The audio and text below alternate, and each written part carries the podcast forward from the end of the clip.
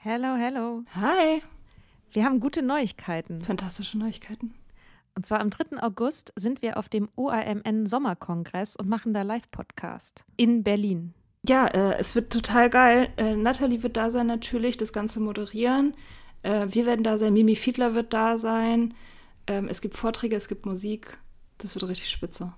Genau. Und es gibt auch noch ein paar Tickets, aber ihr könnt auch Tickets gewinnen. Und zwar, Wenn ihr eine Mitgliedschaft abschließt auf unserem Steady-Newsletter, den wir euch natürlich auch in jeder Folge und auf Instagram und überall verlinken, müsst ihr eine Mitgliedschaft abschließen.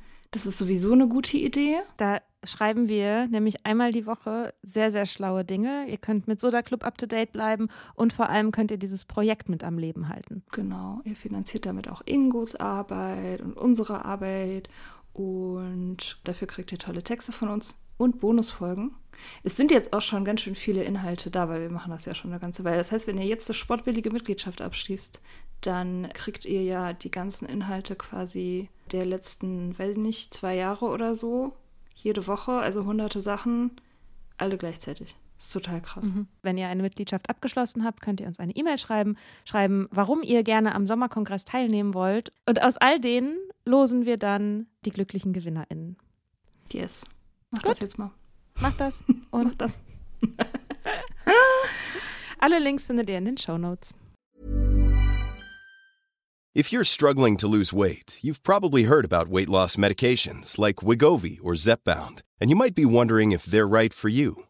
Meet PlushCare, a leading telehealth provider with doctors who are there for you day and night to partner with you in your weight loss journey. If you qualify, they can safely prescribe you medication from the comfort of your own home. To get started, visit plushcare.com slash weight loss. That's plushcare.com slash weight loss. plushcare.com slash weight loss.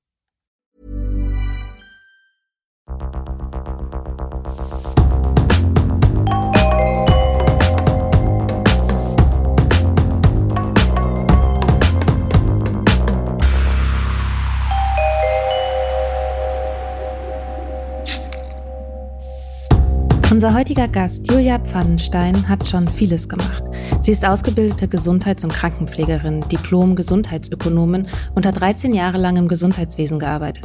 Nun ist sie selbstständig als Coach und Yogalehrerin unterwegs. Außerdem ist sie frisch gebackene Kinderbuchautorin.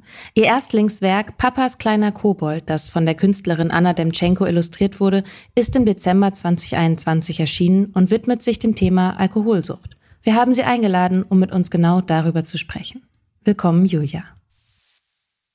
Julia, wie kommt es, dass du dem Thema Alkoholsucht ein Kinderbuch gewidmet hast? Also es ist so, dass ich früher relativ lange im klinischen psychiatrischen Bereich mit suchtkranken Menschen gearbeitet habe. Und da war es für mich zum einen so, dass ich viel mehr ein Bewusstsein dazu entwickelt habe, was bedeutet das Thema Alkoholismus eigentlich, dass es einfach immer noch wahnsinnig viele gesellschaftliche Stigmata gibt, was das Thema angeht, was mich persönlich wahnsinnig erschreckt hat auch.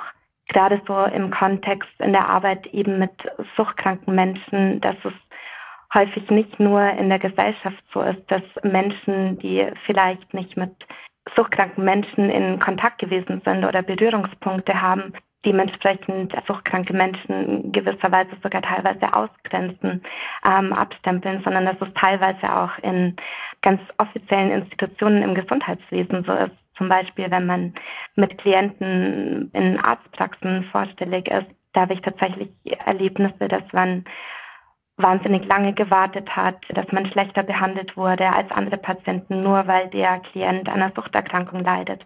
Und das fand ich persönlich wahnsinnig erschreckend. Und ich finde, dass das Bewusstsein, ich meine, es ist in den letzten Jahren wahnsinnig viel passiert, es hat sich schon viel verändert, aber es sind immer noch total viele Defizite da. Und da war es mir eben zum einen ein ganz großes Anliegen, so dieses Bewusstsein in die Gesellschaft nochmal zu verändern, den Fokus zu verändern, die Perspektive zu verändern, mehr auch in die Aufklärung zu gehen und aber zum anderen einfach auch schon früh damit anzufangen, Aufklärungsarbeit zu leisten, weil nur so funktioniert auch Prävention und die beginnt bei den Kleinsten. Also da ist es wichtig, einfach auch schon im, im Kleinkindalter oder im, im, Schulalter, in der Schule sollte viel mehr passieren, wirklich in, in diesem Bereich Aufklärungsarbeit zu leisten, um dann eben auch dementsprechend zu gucken, okay, wie kann man denn vorbeugen ähm, oder vorbeugend wirken. Ähm, das war mir ein wahnsinniges großes Anliegen und ausschlaggebender Punkt war tatsächlich, ich hatte einen Bezugspflegepatienten. Das war ein junger, liebevoller Familienvater, der zum ersten Mal in der Klinik gelandet ist, aufgrund von einer neu diagnostizierten Suchterkrankung.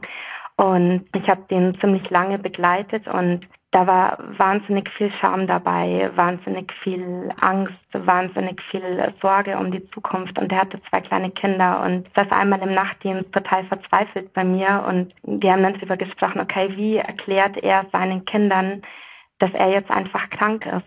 Also, dass da wirklich eine Erkrankung da ist, die einfach auch nicht heilbar ist, wie ein gebrochenes Bein zum Beispiel oder wie eine vorübergehende Grippe, die einfach auch längerfristig da ist. Und dann habe ich mir Gedanken gemacht, wie kann ich ihn in dem Moment am besten unterstützen und dachte mir, eigentlich wäre es eine total schöne Idee, das kindgerecht anhand von einer Geschichte zu verpacken und habe mich dann hingesetzt und recherchiert und habe festgestellt, dass es tatsächlich nicht wirklich viel in der Kinderbuchliteratur gibt zu diesem Thema. Also generell zum Thema psychiatrische Erkrankungen im Allgemeinen, aber zum Thema Sucht noch viel weniger. Und dann habe ich mir Gedanken gemacht, okay, wie kann man dieses Thema am besten verpacken und dachte mir, okay, ich mache es einfach selber. Mhm. Und habe mich dann tatsächlich in derselben Nacht noch hingesetzt und überlegt, die Geschichte geschrieben und in der darauffolgenden Nacht tatsächlich einen Verlag angeschrieben und das war dann auch der erste Verlag, ähm, den ich angeschrieben habe, der mir geantwortet hat und die wahnsinnig begeistert davon waren und gemeint haben, sie würden das Projekt gerne umsetzen, weil sie ähnlich auch diesen Leidensdruck, aber zum anderen eben auch die Dringlichkeit dahinter sehen. Wie geil. Mhm. Das ist so ein gutes Zeichen, ne? dass die gleich dann darauf anspringen, dass da irgendwie ein Bedarf Total. da ist. Das ist super cool, weil man ja eigentlich eher denken würde, oder ich würde eher denken, dass die meisten davor Angst haben vor dem Thema und das nicht mhm. anfassen wollen und so, weil das halt so viel Baggage hat. Aber dass die dann gleich sagen, ja, das machen wir, das ist super, das ist echt mhm. cool. Mhm. Hat mich tatsächlich auch sehr überrascht. Also ich hätte tatsächlich nicht gedacht, dass es wirklich so schnell klappt, weil erfahrungsgemäß gerade so das Thema, okay, Manuskripteinreichungen ist ein wahnsinniger Prozess. Es gibt wahnsinnig viele Hürden dort zu überwinden und gerade dann nochmal bei so einem speziellen Thema, was jetzt vielleicht nicht so die breite Masse erreicht. Da dachte ich tatsächlich, es wird schwierig werden und deswegen war ich umso positiver überrascht, sofort dann dieses Feedback zu bekommen. Mhm. Ja. Magst du so ein bisschen erzählen, wie das Buch aufgebaut ist? Was ist die Geschichte? Also es beschreibt kindgerecht diesen heimtückischen Weg von dem Alkoholkonsum im sozialen Kontext. Also es ist quasi ein ein junger Mann, der gemeinsam mit Freunden auf einer Wiese sitzt, die gemeinsam ihr erstes Bier trinken im Jugendalter und dann passiert Folgendes, dass ein paar kleine Kobolde sich zu der Gruppe gesellen und ein fröhliches Fest zusammen feiern. Und am nächsten Tag sind die Kobolde wieder verschwunden. Es gibt aber einen kleinen, der ist geblieben und der hat äh, den Jungen immer wieder besucht im Laufe des Lebens. Mhm. Und irgendwann war es dann so, dass der Junge erwachsen geworden ist und selbst Vater wurde aber zunehmend die Hürden des Lebens erleben und meistern musste. Also da war dann ganz viel Thema Konflikte in der Partnerschaft. Der Junge wurde dann zum Seefahrer, fuhr ganz viel auf See und fühlte sich alleine und einsam und hat dadurch immer wieder zur Flasche gegriffen. Und je häufiger er zur Flasche gegriffen hat, desto häufiger ist dann auch dieser Kobalt gekommen und irgendwann ist er geblieben und saß von da an auf der Schulter des Mannes und je größer die Probleme dann wurden, je größer diese Einsamkeit wurde, je mehr Konflikte es im beruflichen Kontext, im familiären Kontext gab, desto mehr hat der Mann dann begonnen zu trinken und desto größer wurde der kleine Kobold. Und irgendwann wurde der kleine Kobold dann ein richtiges Ungeheuer und ließ sich nicht mehr zähmen. Und irgendwann war es dann so, dass der Kobold den Vater zu Boden geworfen hatte und der Vater war komplett machtlos. Also er lag quasi in diesem Moment seiner Sucht und konnte sich selbst nicht mehr helfen. Genau, und das war dann letztendlich so, dass der Vater von seiner Partnerin in eine Klinik gebracht wurde und dort bekam er fachgerechte Hilfe, auch Möglichkeiten zur Selbsthilfe und konnte letztendlich den Kobold wieder dementsprechend zähmen, dass es nur noch ein kleiner Kobold war, der dann auf der Schulter des Vaters saß. Und weiterhin ist es aber so, dass der Vater wahnsinnig viel dafür tun muss, dass der kleine Kobold eben weiterhin auch nur ein kleiner Kobold bleibt. Ich finde das schön, dass es über dieses Bild vom Kobold, dass es sozusagen auch was anderes ist. Also weil ich glaube, das ist ja sowas, was super schwierig ist, auch für Kinder irgendwie zu verstehen mhm. oder auch für, also auch für Erwachsene zu verstehen, um ehrlich zu sein. Was bin ich? Was ist das andere? Was ist die Sucht?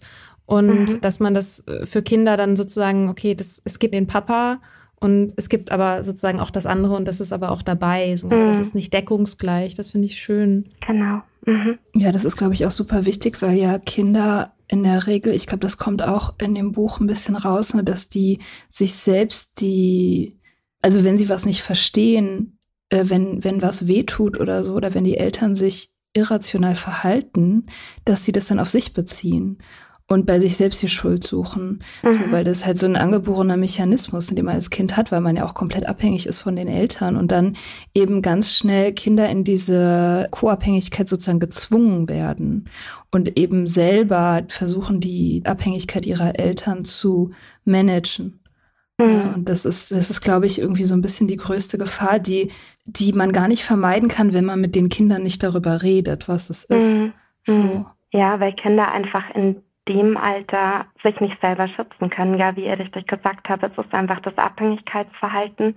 Und selbst Erwachsenen fällt es ja oft schwer, sich abzugrenzen oder in gewissen Situationen selbst zu schützen. Also das ist ja eine wahnsinnige Herausforderung. Und bei Kindern ist es ja noch mal mehr so. Und gerade deswegen finde ich es eben auch wieder wichtig, früh genug eben mit Aufklärung anzufangen. Und Sucht ist einfach auch ein Thema, das geht uns alle an. Das ist ein Gesellschaftsthema. Das sind finde ich auch nicht nur die Eltern gefragt, da sind auch die Institutionen gefragt, da ist die Politik gefragt, da ist jeder Einzelne gefragt, um da wirklich langfristig gesehen auch eine Veränderung zu bewirken.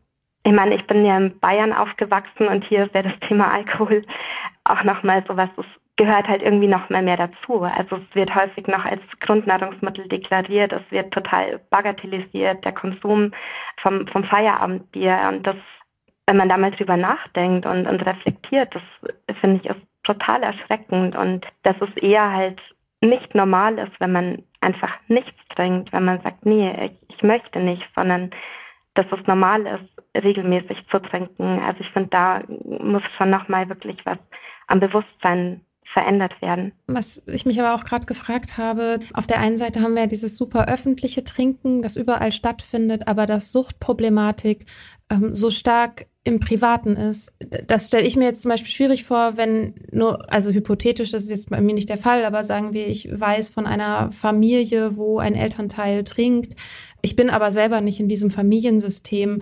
Dann zu sagen, irgendwie, ich spreche jetzt mit dem Kind darüber, das wäre, käme, oder ich spreche mit den Eltern darüber, also es käme mir auch selbst, obwohl ich mich so viel damit beschäftige, käme mir das auch übergriffig vor was ja auch eine Chance von so einem Buch ist dann, ne? weil was was dann gelesen werden kann in Institutionen oder vielleicht verschenkt werden kann oder so. Da würde mich jetzt hm. interessieren, was für dich eine Hoffnung wäre, auch für das Buch, in welchen Kontexten das hm. dann auftaucht und ähm, rezipiert wird. Mhm. Also ich hoffe natürlich sehr, dass es zunehmend einfach auch Schulen erreicht, vielleicht auch Kindergärten erreicht, also schon so, durch das, dass ich viel ähm, im Suchtbereich gearbeitet habe früher. Ich habe viele ehemalige Kollegen, die jetzt zum Beispiel mein ehemaliger Arbeitgeber, die nutzen äh, den kleinen Kobold jetzt im Gruppensetting zum Beispiel, um dort einfach auch Aufklärung zu schaffen. Ich war in Kontakt mit Selbsthilfegruppen zum Beispiel, habe darüber informiert und die würden es auch sehr gerne mit einbauen. Also ich glaube, da kommt jetzt schon so ein bisschen was. Ich hoffe einfach, dass es zunehmend noch mehr Institutionen erreicht, dass man einfach wirklich guckt. Klar, wie du sagst, es ist wahnsinnig übergriffig in Familiensystemen, auch wenn man merkt, okay, da gibt es vielleicht Dinge, die nicht wirklich gut sind, aber als Außenstehender ist es natürlich schwierig, da einzugreifen. Deswegen glaube ich, ist der Weg wirklich über Aufklärung in, in öffentlichen Institutionen einfacher, definitiv einfacher und auch wertvoller. Ähm, aber ich glaube, generell ist es, also mit Kindern darüber zu reden, ist wahrscheinlich für die Eltern immer wahnsinnig sch schwierig natürlich, weil es auch schmerzhaft ist, da selber sich mit zu beschäftigen. Und dann will man ja seine mhm. Kinder schützen vor diesen Themen, die eigentlich einem vorkommen wie Erwachsenen-Themen, mit denen Kindern eigentlich nichts zu tun haben sollten. Ne? Mhm. Also ich kenne so ein paar Leute, die ähm, eben auch Sucht in ihrer Familie haben und die dann innerhalb ihrer Familien als Kinder schon mit Selbsthilfegruppen mhm. konfrontiert wurden. Und die sagen eigentlich alle, dass man das als Kind auch, wenn, wenn es einem erklärt wird, sehr gut verstehen kann. Mhm. Und dass es eben meistens einfach Vorteile hat, wenn man das ganze Bild hat, als wenn man dauernd irgendwie so ein seltsames Verhalten wahrnimmt, was man sich überhaupt nicht erklären kann, weil einem diese Erklärung, also diese Puzzleteile halt fehlen. Mhm. Und es gibt ja mhm. so, es gibt auch Selbsthilfegruppen ja für die Kinder von Alkoholkranken gibt es auch schon lange. Alatin gibt es zum mhm. Beispiel für Teenager. Und ich persönlich habe das ja auch erlebt. Also mein Vater war ja schlimm alkoholkrank, als ich auch schon, also der war schon krank, bevor ich geboren wurde letztendlich. Und dann, als mhm. ich aufgewachsen bin, eben, das ist es eskaliert, so mehr oder weniger. Im Nachhinein muss ich sagen, ich hatte so, ich hatte ja gar keinen Plan und ich habe das nie erklärt bekommen, was da eigentlich läuft. Ich habe halt so, so einen Flickenteppich aus Erinnerung, der im Prinzip aus ganz vielen weißen Flecken besteht. Mhm. Weil mir dieses entscheidende Detail halt immer gefehlt hat, so. Und aber Kinder sind ja nicht blöd.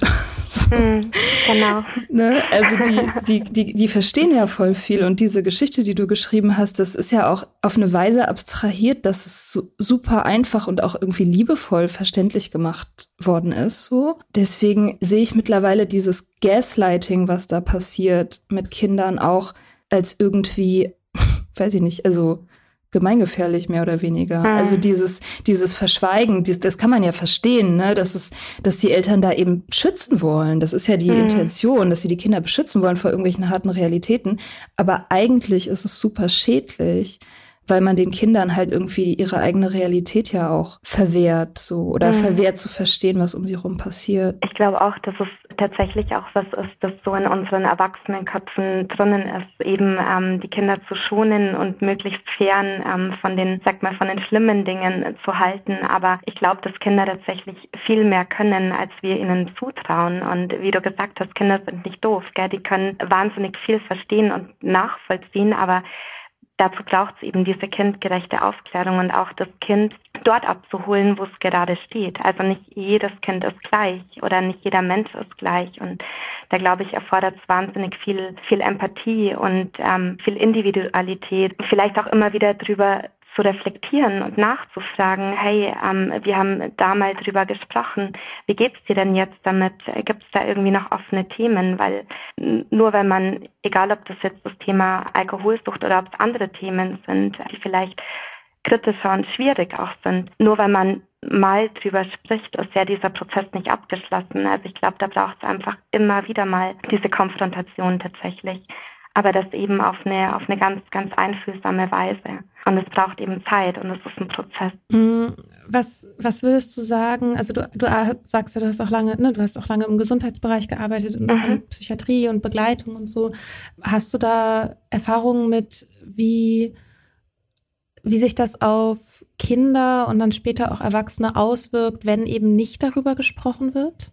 Es ist so, dass wir Kinder aus suchtkranken Familien oder aus Familien, wo das Thema Sucht einfach eine große Rolle spielt, also Kinder mit suchtkranken Angehörigen einfach ein deutlich höheres Risiko haben, selbst auch an einer Suchterkrankung zu erkranken. Und ich kann mir schon vorstellen, dass es damit zusammenhängt, dass das vielleicht einfach von den Kindern auch zum einen weggeschoben wurde oder das andere Extrem, dass Kinder eben in dieses System mit eingebaut wurden. Also da sind wir auch wieder beim Thema Co-Abhängigkeit. Also ich glaube, das hat ganz viele verschiedene Ursachen dann tatsächlich. Also ich glaube, dass es wirklich so ein Mix aus vielen Dingen braucht. Eben zum einen dieses, okay, die Aufklärung, aber gleichzeitig, was kann ich präventiv dem Kind mit an die Hand geben, um eben die Resilienz zu stärken oder das Kohärenzgefühl auszubauen? Wie kann ich dem Kind ein gesundes Selbstwertgefühl mit auf den Weg geben? Wie kann ich das Kind dabei unterstützen, eigene Grenzen zu erkennen, sich abzugrenzen, auch lernen, Nein zu sagen? Das ist ja auch so das Thema, wenn das Kind dann älter wird, im jugendlichen Alter, das Thema Peer Group, dass es halt häufig so ist, dass du einfach nicht dazugehörst, wenn du sagst, hey, ich möchte aber jetzt nicht mehr trinken oder ich gehe jetzt diese, diese Runde nicht mit, da ist man ganz schnell mal der Außenseiter. Und ich glaube, da sind wirklich dann Eltern auch gefragt, wirklich die Kinder dementsprechend in ihrer Persönlichkeit so weit zu unterstützen, dass die diese innere Stärke auch entwickeln und diese persönliche Resilienz. Ja, und das muss halt auch irgendwie tatsächlich irgendwie ein institutionelles Thema werden, weil wenn die Eltern mhm. das nicht machen, dann, genau. dann, dann, ist, dann ist das Kind ja im Prinzip in der Hinsicht auf sich gestellt. Und das haben wir ja mhm. auch gerade wieder erst besprochen, dass es in Deutschland dieses betreute Trinken gibt, diese Regelung. Mhm an der die CDU-CSU-Fraktion ja auch äh, eisern festhält, weil die finden, das mhm. ist total gut, wenn das einfach im familiären Rahmen bleibt, diese Aufklärung so. Aber wenn die Eltern das nicht leisten können, äh, weil sie selber da in irgendwelchen Dynamiken drin sind, dann ist es eben ja im Prinzip fahrlässig, dass äh, die Kinder mhm. da irgendwie mit alleine zu lassen. so.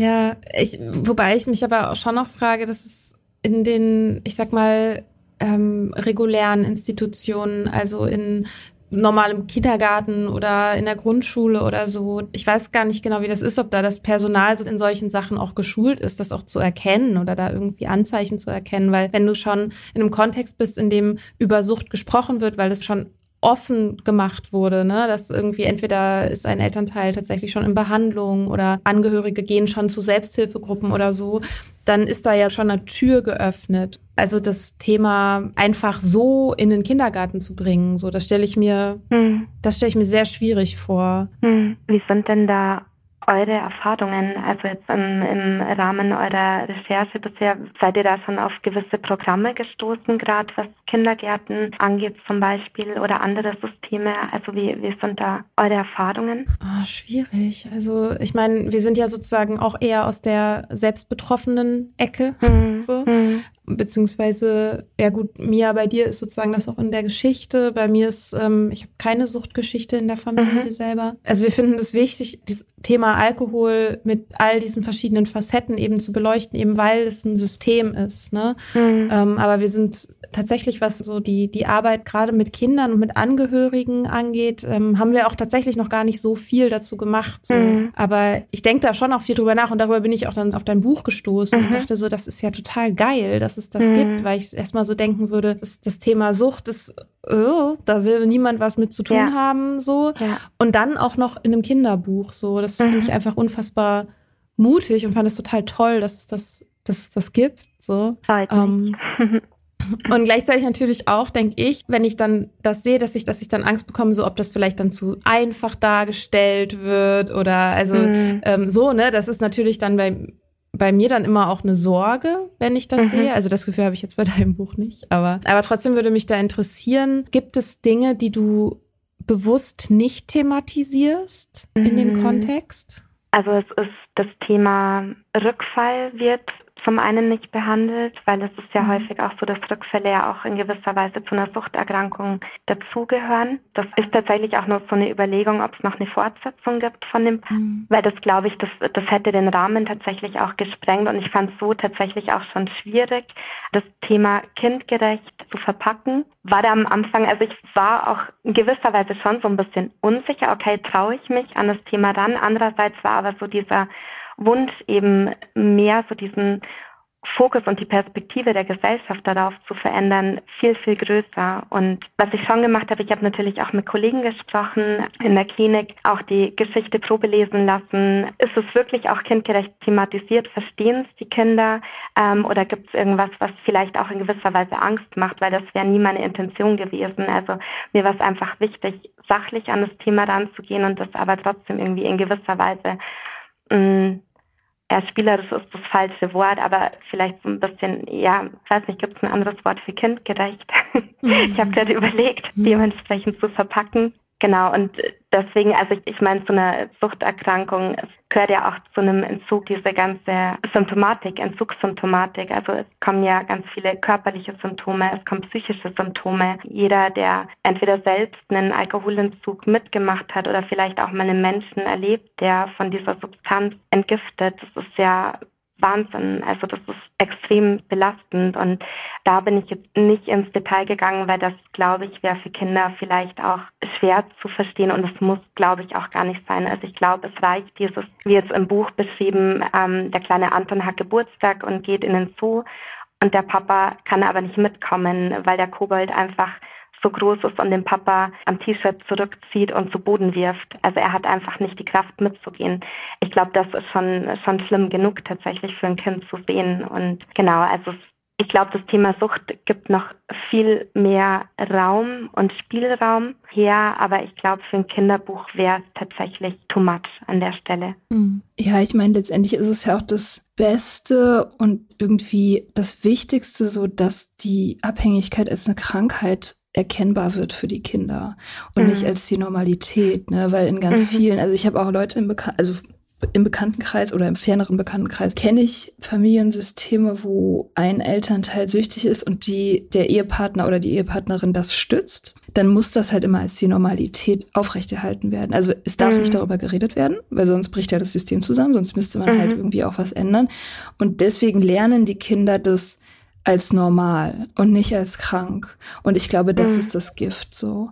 Das ist eigentlich mhm. das Schlimmste, dass die Kinder sozusagen gezwungen werden, das als Normalität zu begreifen und in ihre Realität zu integrieren. Mhm. Ich weiß nicht, ich glaube, ich persönlich habe da auch viel drüber nachgedacht, weil ich ja das selber erlebt habe als Kind.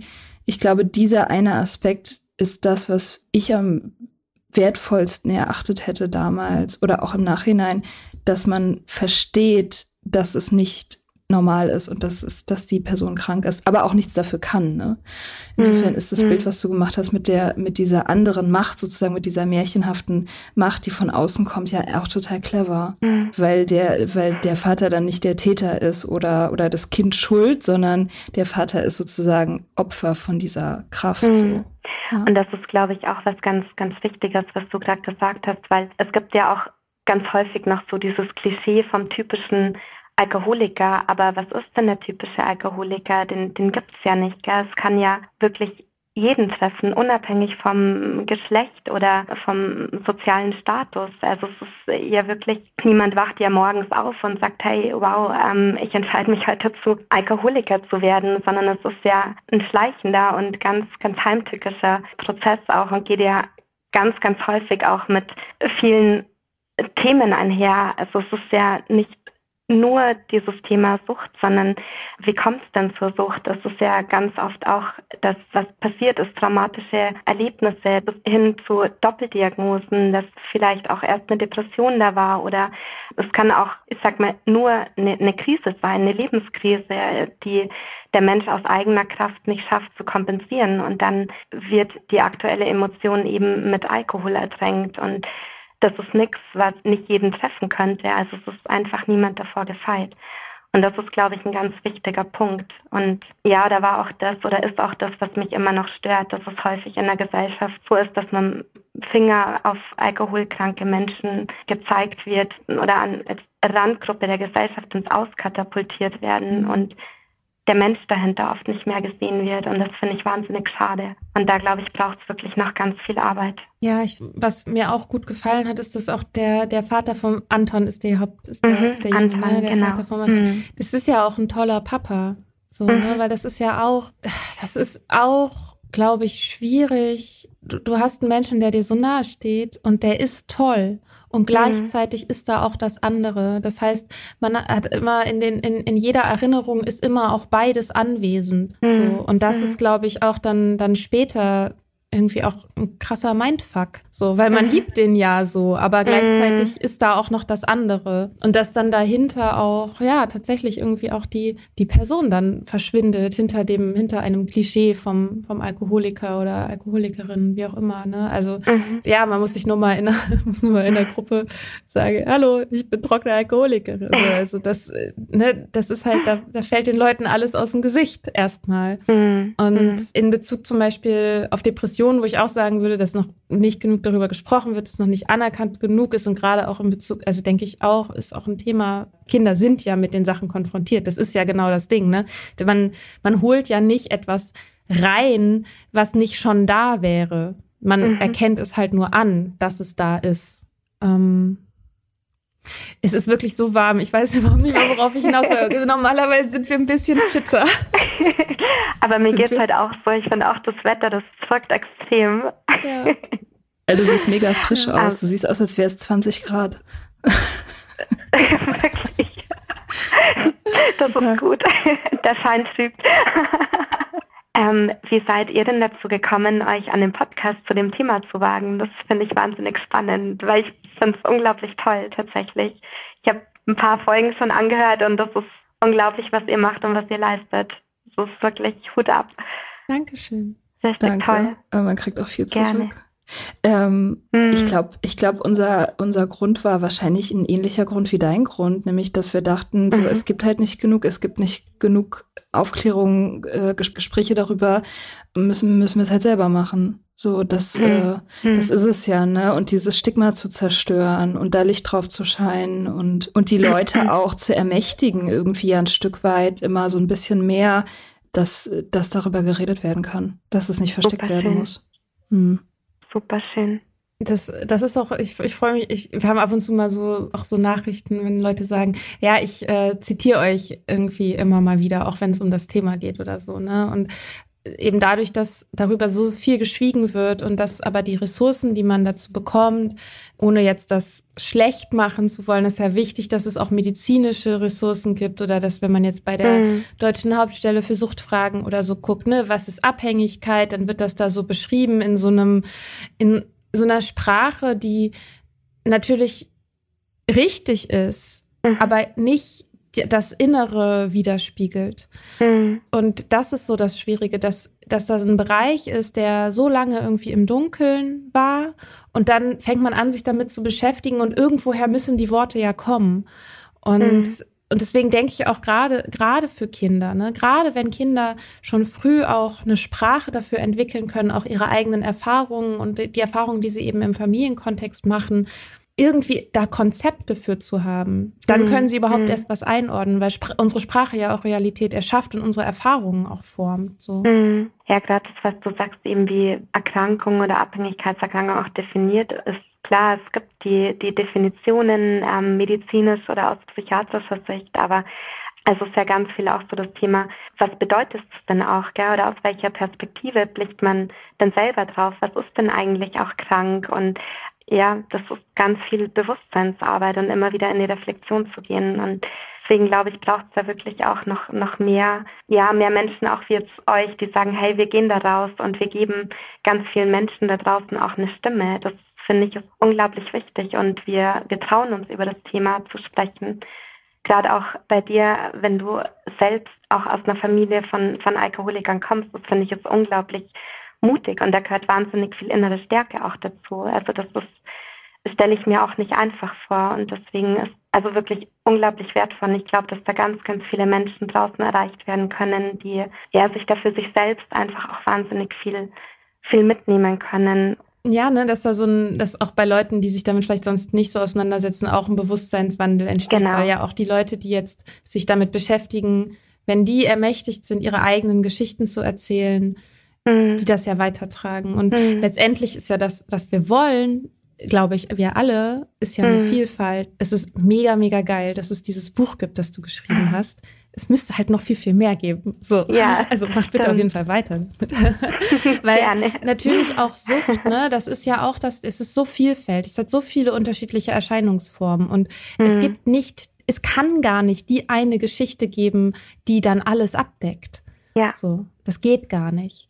Das stimmt. Ich habe letztens auch echt eine erschreckende Zahl gelesen, dass in Deutschland mehr als, ich glaube, es waren acht Millionen Menschen von einer Suchterkrankung betroffen sind, also nicht selbst erkrankt sind, aber im engeren Umfeld, also sei es in der mhm. Familie, in der Partnerschaft oder im Arbeitsfeld, ähm, einen suchtkranken Menschen haben und direkt unter den Auswirkungen leiden. Und das ist echt eine Zahl, die hat mich wahnsinnig schockiert. Und ich glaube, tatsächlich auch, dass die Dunkelziffer noch mal höher ist.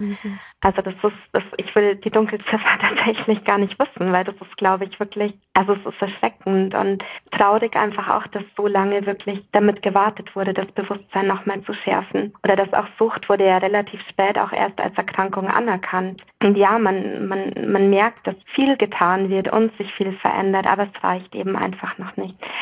Aber wenn ihr, wenn ihr sagt, euch erreichen Zuschriften von Menschen, die euren Podcast hören. Sind das in der Regel Menschen, die selbst betroffen sind oder sind das auch Menschen, die aus dem, vielleicht aus dem therapeutischen Setting auch kommen, die mit suchtkranken Menschen arbeiten? Sind es Menschen, die vielleicht auch gar keine Berührungspunkte bis jetzt mit dem Thema Sucht hatten? Wie sind da eure Erfahrungen diesbezüglich? Mm, beides. Also wir bekommen mhm ja regelmäßig, wir machen ja auch regelmäßig äh, Interviews mit, mit Leuten, die im Gesundheitswesen arbeiten oder in der Aufklärungsarbeit irgendwie in irgendeiner Form sind.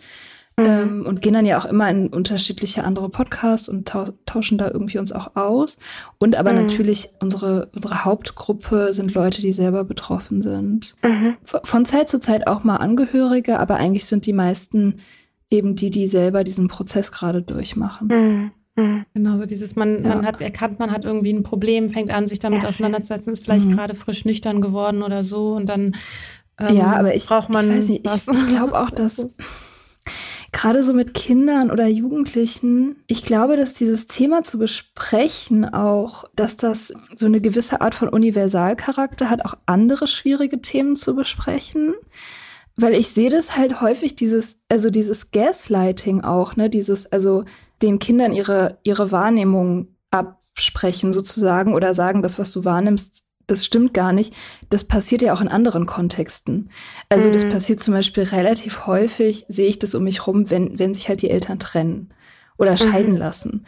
Die Kinder werden ja dann sozusagen so, so entschieden vor den Realitäten geschützt, in Anführungsstrichen, dass sie zwar ganz genau spüren, was los ist, ne? weil Kinder haben einen super guten Radar für alle möglichen Schwingungen. Mhm. Die sind ja wie so Seismographen, die, die nehmen ja alles auf, so die ganzen Stimmungen, mhm. die ganzen Überzeugungen, auch Haltung ihrer Eltern und so. Und wenn man denen dann eben die, die logische Grundlage verwehrt für das, was sie fühlen, oder mhm. schlimmer noch eben ihnen sagt, dass es nicht stimmt, was sie fühlen, das passiert auch in anderen Bereichen, eben immer dann, mhm. wenn, wenn die Eltern das Gefühl haben, das ist jetzt hier für das Kind zu, zu viel oder überfordert das Kind.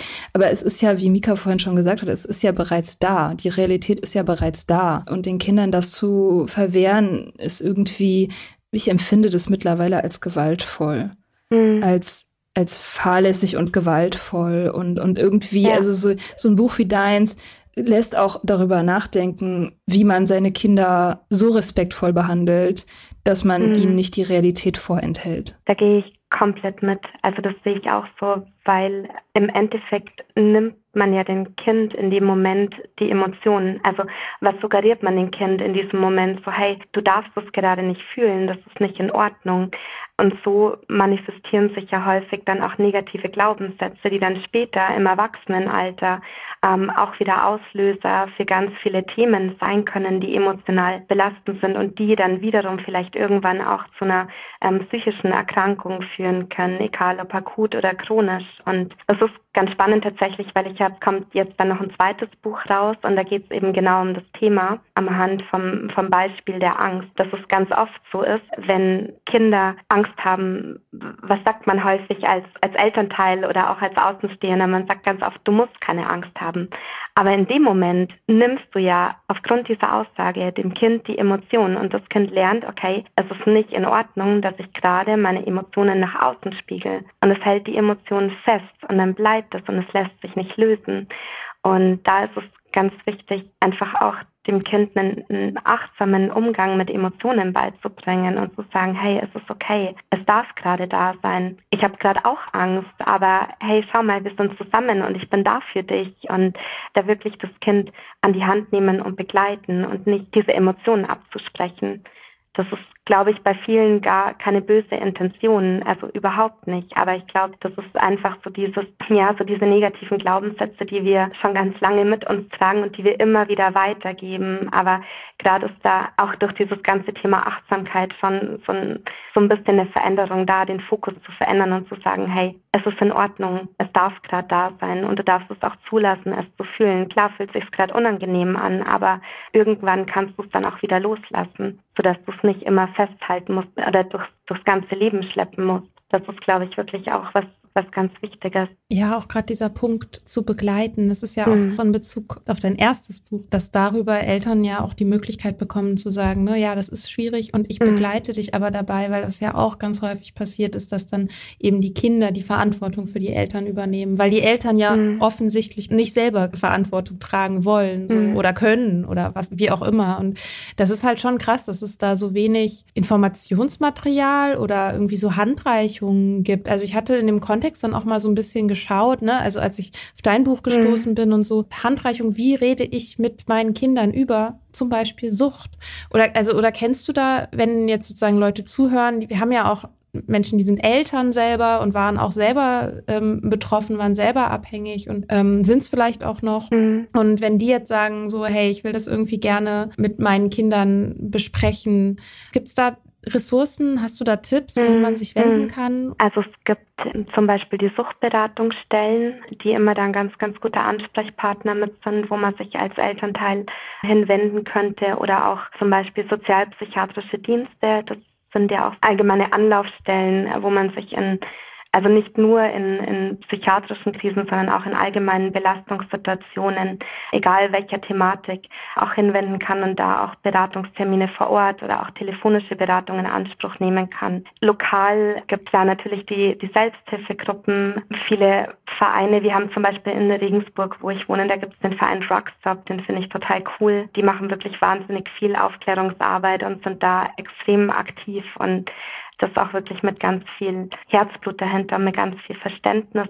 Es gibt bei uns in Bayern gibt es die Krisendienste, ähm, die gibt es in manchen Bundesländern, nicht in jedem. Aber das ist zum Beispiel auch so eine Anlaufstelle, die nicht nur Krisenintervention bietet, sondern wo es auch die Möglichkeit gibt, ein telefonisches Beratungsgespräch in Anspruch zu nehmen. Mm, aber so ein Buch oder so ist wahrscheinlich ist wahrscheinlich schwierig, ne? Ich finde das total wichtig und es ist mega gut, dass, also, dass du mhm. das sagst und ich glaube auch, dass sich ganz viel dadurch löst, dass man halt zu den Leuten hingeht, die wissen, wovon sie reden mhm. und sich da aktiv auch Beratung holt. Mhm. Ich glaube, für viele ist es so, eben weil es so stigmatisiert ist, weil es natürlich ein Ding ist, zu sagen, zum Beispiel, ich war alkoholabhängig, ich, ich habe hier zwei kleine Kinder und ich würde gerne mit denen dieses Thema aufarbeiten. Wie kann ich das machen? Ist ja dann eine riesige Hemmschwelle, sich so mhm. an eine, ich weiß nicht, an einen Dienst ja. oder irgendwie, ja. wie auch immer, zu, zu wenden, so, ne? Ganz schambehaftet, ganz oft auch, ja. Mhm. Aber buchtechnisch, ich bin zumindest noch nicht darauf gestoßen. Es kann sein, dass mhm. es was gibt. Also generell im Suchtbereich oder auch im psychiatrischen, da gibt es tatsächlich noch relativ wenig. Mhm. Also ich hoffe, dass es sich irgendwann ändern wird, dass man sagt, hey, schau mal, da gibt's das Buch, da gibt's das Buch und das und guckst du dir mal an und such dir dann eins aus, was am besten vielleicht ja. passt aktuell oder äh, womit du vielleicht ja am ehesten arbeiten möchtest äh, oder mit welcher Geschichte du dich vielleicht am ehesten identifizieren kannst. Aber tatsächlich ist es eher, also man hat keine breite Auswahlmöglichkeit in dem Bereich und mhm. das ist sehr, sehr schade. Ja, dafür, dass es so ein Thema ist, ne? Also was du auch gerade meinst, mhm sagen wir acht Millionen, irgendwas zwischen acht und zehn Millionen Menschen, mhm. würde ich mal sagen, sind mindestens irgendwie von der Thematik betroffen. Also das heißt, es ja. jeder Zehnte. Ne? Ja, also ja. das heißt, Heftig. alleine wenn du in einer Klasse bist mit 30 Kindern, kannst du dir sicher sein, dass da mindestens drei Kids sitzen, die so eine Thematik zu Hause haben oder mhm. irgendwie mhm. in ihrem Umfeld haben. Ne? Und ja, ich, ich bin da jedes Mal wieder völlig baff. Also wie, wie viele mhm. Menschen es betrifft und wie wenig letztendlich da ist. Also ich, ja. es wird mehr und auch jetzt mit Podcasts und Betroffene irgendwie, ne, die, die Stimmen werden mehr und wir sehen das ja auch sozusagen, wir haben immer, es gibt immer mehr Kollegen und Kolleginnen sozusagen jetzt mhm. in, in, in Bezug auf, auf Podcasts und so. Aber ähm, ja, auch dieses ganze Thema Elternschaft, gerade auch Mutterschaft und Sucht, das ist so stigmatisiert, mhm. so, ne? Mhm. Ja, da auch von allein schon im Freundeskreis. Also ich finde, ich kenne tatsächlich, glaube ich, niemanden in meinem engeren Umfeld, der nicht irgendjemand kennt, der an einer Suchterkrankung leidet. Also egal, ob es jetzt im, im engeren Familienkontext ist, egal ob es der Papa oder die Mama oder Opa oder Onkel oder dann eben irgendjemand aus dem Freundeskreis. Und das ist schon krass, ne? Ja. Ich höre das auch so häufig, wenn ich sage, so hier, ne, Podcast und dann fragen Leute, was ist das Thema? Und dann sage ich Alkoholabhängigkeit. Und so, so häufig höre ich, ja, mein Papa ist auch Alkoholiker mhm. und mhm. oder meine Mama ist Alkoholikerin. Das ist, kommt so oft und das würden die Leute natürlich nicht erzählen, wenn ich nicht erst was darüber erzählt mhm. hätte, sozusagen sie wissen sozusagen, hier ist sicheres Terrain. Mhm. Ja, es muss viel, viel mehr geben. Mhm, das stimmt. Seit wann macht ihr den Podcast? Wann haben wir angefangen? 2020, ne? Im wow. Lockdown. Im ja. September. September 2020, also bald zwei Jahre. Wow. Und woher kennt ihr euch, wenn ich fragen darf? Von Instagram. Und wie seid ihr dann gemeinsam auf das Thema gekommen? das finde ich unglaublich spannend. Also Mia hat äh, deutlich vor mir aufgehört zu trinken. Mhm. Sie hatte schon einen Blog, den ich übelst cool fand ah, und mhm. ich habe auch einen Blog gemacht und dann haben wir uns irgendwie über Instagram gefunden und dann habe ich sie, ich sie angequatscht. Wow, sehr cool. Schöne ja. Geschichte. Mhm. Ist auch nochmal schön, wenn man einfach so ein gemeinsames Ziel oder so eine gemeinsame Vision hat, ja, das schafft nochmal wahnsinnig viel Verbundenheit auch. Das ist ja. auch eine wahnsinnig, ja, eine bereichernde Freundschaft dann auch. Total. Mhm. Und es ist auch, ich meine, das irgendwie das Wichtigste in diesem, in diesem Kontext ist auch immer Community, ne? Mhm. Zusammen das zu öffnen, das Thema und aus dem Privaten rauszuholen in die öffentliche Sphäre ist auch super wichtig, weil alles, was so im Privaten gehalten wird, hinter verschlossenen Türen und so, das wuchert halt und es kann destruktiv werden. Und deswegen ist das gerade bei so stigmatisierten Themen halt mega wichtig, dass man das öffnet und damit rausgeht und so viele Leute wie möglich da irgendwie drüber ins Gespräch kommen, einfach weil das mhm. so der, das ist so der Weg, mhm. wie man mhm. dem begegnet, weil anders kriegt man das nicht hin. Und insofern denke ich auch irgendwie in letzter Zeit häufiger, auch bei so anderen Themen, auch wenn es überhaupt um Kinderbetreuung geht und um Care-Arbeit und so weiter, dass es irgendwie so krass auf den Familien so ins Private abdelegiert wird, irgendwie, anstatt dass staatliche mhm. Stellen sich da irgendwie ein bisschen verantwortlich fühlen, finde ich so enervierend mittlerweile. Ich finde, da muss viel mehr, die Öffentlichkeit muss sich da irgendwie auch viel mehr äh, verantwortlich fühlen, einfach bei mhm. diesen Themen. Mhm. So, weil das eben so viele Leute betrifft. Das ist kein ja. Privat, das ist keine Privatsache. Nee. Sollte keine Privatsache sein. Nee, es geht uns alle an, definitiv. Ja. Ja. Es geht uns alle an. Ich finde, das sind eigentlich, das sind doch eigentlich schon perfekte Schlussworte. Außer vielleicht magst du sagen, wieso, ja, wieso deine Vision ist dafür, für das Thema, was du dir, was du dir wünschen würdest, ähm, dass sich in den nächsten sagen wir mal, zehn Jahren verändert? Also ich würde mir wünschen, dass das Thema Alkoholismus eben kein Randthema mehr ist, sondern wirklich auf den Tisch kommt, dass sich die Politik vermehrt verantwortlich fühlt, dass Betroffene damit nicht alleingelassen werden, dass Familien nicht alleingelassen werden, dass Aufklärung bereits in der Pike beginnt, also im Kindergarten, in den Grundschulen, dass es auch auf dem Lehrplan steht. Das wäre mir unglaublich wichtig. Und dass eben begleitend zur Aufklärung auch geguckt wird, okay, was können wir präventiv machen, um Kindern eben schon Strategien an die Hand zu geben, wie sie sich selbst davor schützen können. Das wäre mir unglaublich wichtig. Mhm. Da gibt ja auch schon ganz viel im Bereich ähm, Achtsamkeitsarbeit an Schulen, Schulfach Glück aus der positiven Psychologie, wo Kinder wirklich lernen, ihre Stärken und ihre Talente zu fokussieren, auf das Thema Dankbarkeit zu achten oder vermehrt eben auch dieser, dieser Fokus auf, auf Prävention gelenkt wird. Also es gibt schon ganz viel, es passiert ganz viel, aber ich würde mir wünschen, dass es Normalität wird und nicht mhm. als Einzelfall gesehen wird. Das fände ich unglaublich schön. Ja. Und das ja. hoffe ich sehr. Das teilen wir. Yes. Julia, vielen, ja. vielen Dank, dass du da warst. Danke, dass ich dabei sein durfte. Und vielen Dank für dein Buch das wir natürlich in den Shownotes verlinken. Super gerne. Ich danke euch für eure Zeit und danke für das, was ihr tut. Ja, Macht weiter so. Tschüss. Tschüss.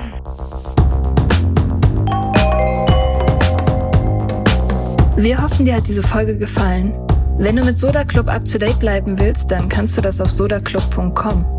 Dort findest du nicht nur alle Podcast-Folgen, sondern auch das Soda Mag, Magazin für Unabhängigkeit. Wenn du Steady-Mitglied wirst, kannst du unsere Arbeit unterstützen und bekommst noch dazu unseren Newsletter voller geiler Bonusinhalte. Schreib uns für Feedback, Fragen und Themenvorschläge. Wir lesen alles. Und wenn du ein Sternchen bei Apple Podcasts und Herzchen bei Instagram gibst, dann lieben wir dich für immer. Bis bald auf sodaclub.com.